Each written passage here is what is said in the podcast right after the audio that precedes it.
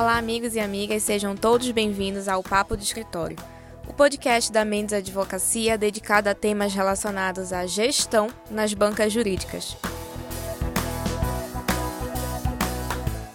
Para os que não me conhecem, eu sou Suzane Rodrigues, sou advogada.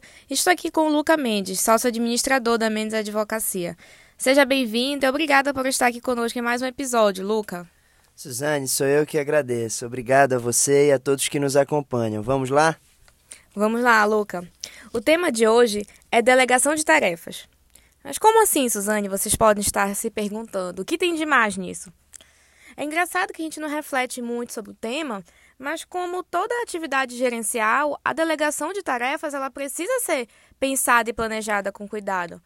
Até porque ela é uma via de mão dupla. Então, na perspectiva de quem delega a tarefa, essa pessoa reserva mais tempo e espaço para se dedicar a assuntos mais estratégicos, digamos assim.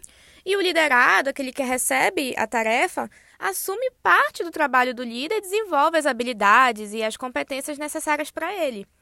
E eu acho que essa dualidade pode ser o nosso assunto de hoje, Luca.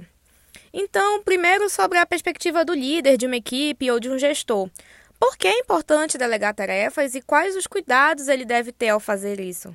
Suzane, acho que esse tema é bem legal também porque ele combina com o que a gente colocou uh, lá no início, quando se propôs a pensar nesse podcast. A gente não está aqui inventando roda ou falando necessariamente de temas que sejam muito distantes do nosso dia a dia. Ao contrário, e a delegação de tarefas é um desses temas, que faz parte das nossas rotinas, nos nossos escritórios de advocacia, e uma pauta que a gente precisa, como você bem colocou, refletir com algum cuidado. Perdão.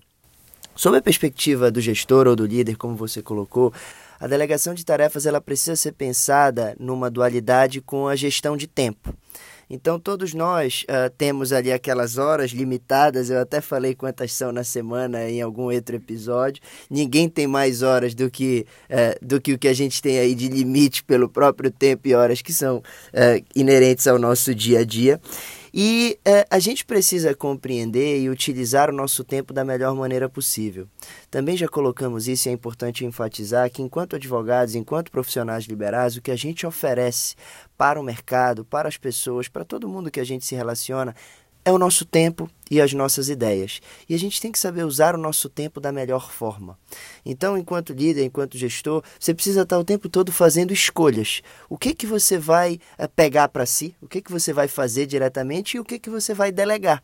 Então, é, é muito importante que você olhe para essas tarefas ou para aquelas atribuições do seu dia a dia que você se depara na sua atuação profissional e faça essas escolhas da melhor maneira. Uma vez que você fez a escolha de delegar uma tarefa, você tem ali alguns cuidados que precisa ter, como você bem colocou, e alguns objetivos com isso também. É muito importante e a delegação de tarefas ela vai contribuir para a criação de um ambiente de confiança. que a gente colocou que é muito importante é, que seja fomentado dentro das organizações, não diferente dos escritórios de advocacia. Quando você centraliza muito, você acaba emitindo sinais também é, de não confiança, ou então a equipe ela fica ali numa posição é, de não estar aprendendo e se desenvolvendo com o tempo. Então, um dos objetivos quando você vai delegar as tarefas, eu já já chego nos cuidados, é que a gente também já colocou em outro episódio que você quer que todo mundo na sua organização ganhe em complexidade. Você bem colocou isso também na sua fala inicial, Suzane. O que você quer é que as pessoas se desenvolvam. E você, para isso, precisa delegar tarefas e, de preferência, expor essas pessoas a situações diferentes do que são habituadas para que elas possam se desenvolver. Alguns cuidados importantes, uh, chegando nessa segunda parte dessa sua primeira pergunta. Saber pedir me parece fundamental.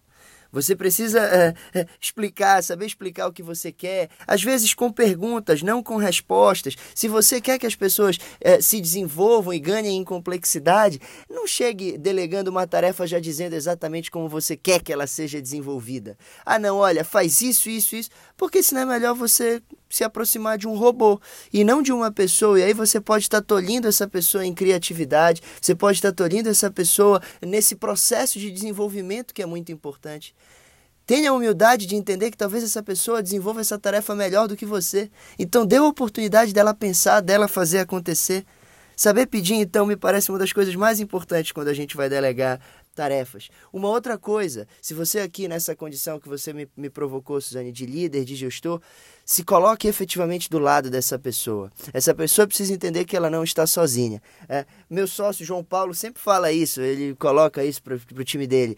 Olha, é, tô delegando isso para vocês, mas se der problema é comigo, viu? Isso é importante. Você precisa também passar segurança. Você não está delegando tarefa e dizendo, olha, é contigo agora, se der problema é contigo, principalmente para pessoas em início de carreira. Se a gente for falar de estagiários, de advogados em início de carreira, que você ali tem um objetivo mesmo mesmo de desenvolvimento dessas pessoas, mas você tem que, obviamente, estar atento e é responsável pelo que aquelas pessoas irão entregar.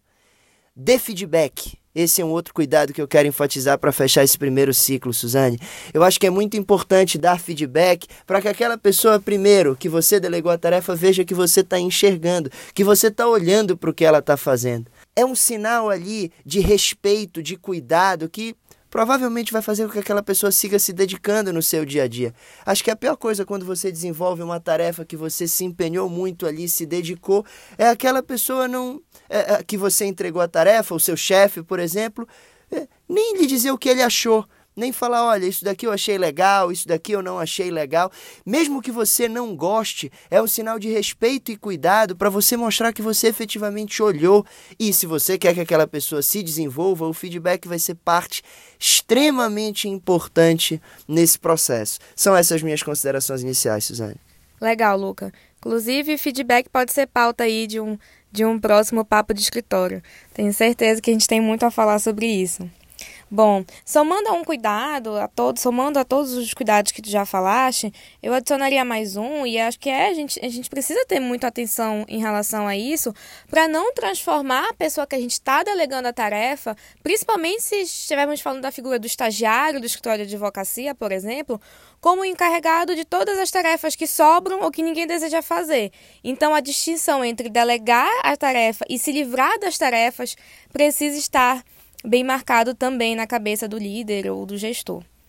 Bom, indo para a segunda parte já do nosso episódio, eu acredito que a pessoa que recebe a tarefa, o delegado, digamos assim, ela também deve assumir uma postura mais ativa, uma conduta mais planejada para receber um determinado trabalho. Então, ao meu ver, ela também pode participar desse processo questionando, pedindo esclarecimentos e dando feedbacks, como tu colocaste ainda há pouco. Então, para recortar, para direcionar nossa fala aqui para os estagiários, que são um público fiel aqui do nosso papo de escritório. Sobre a perspectiva deles, por que esse processo de delegação, Luca, é importante e como ele pode extrair o melhor desse momento? Ótimo, Suzane. Vamos, vamos falar agora na figura eh, do estagiário. Essa relação que é importante a gente destacar, né, quando a gente colocou na primeira parte de desenvolvimento, eh, de ganhar em complexidade, que os escritórios de advocacia se comprometem quando assinam um contrato com os estagiários com essa formação. Então, é muito importante que os escritórios tenham isso no seu radar.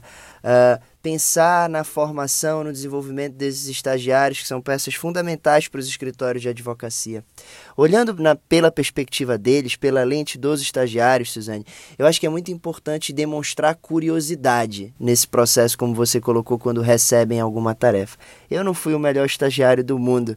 É, pensando aqui no Walk the Talk, eu estou falando agora aqui em algo que talvez as minhas ações não acompanhem o discurso do que eu vou falar agora. Mas olhando agora já no, do outro lado, da mesa, demonstrar curiosidade me parece fundamental. Como você colocou, perguntando, exercendo uma escuta ativa. É, é importante entender, na perspectiva dos estagiários, que tudo que você quer são essas tarefas diferentes, como você colocou, não é passar ali o que está sobrando, mas um novo desafio. Isso é uma oportunidade. Você tem ali um laboratório, é para isso que você está ali. Então, é, demonstrar curiosidade e emitir também é, um feedback positivo quando você é demandado para um desafio novo.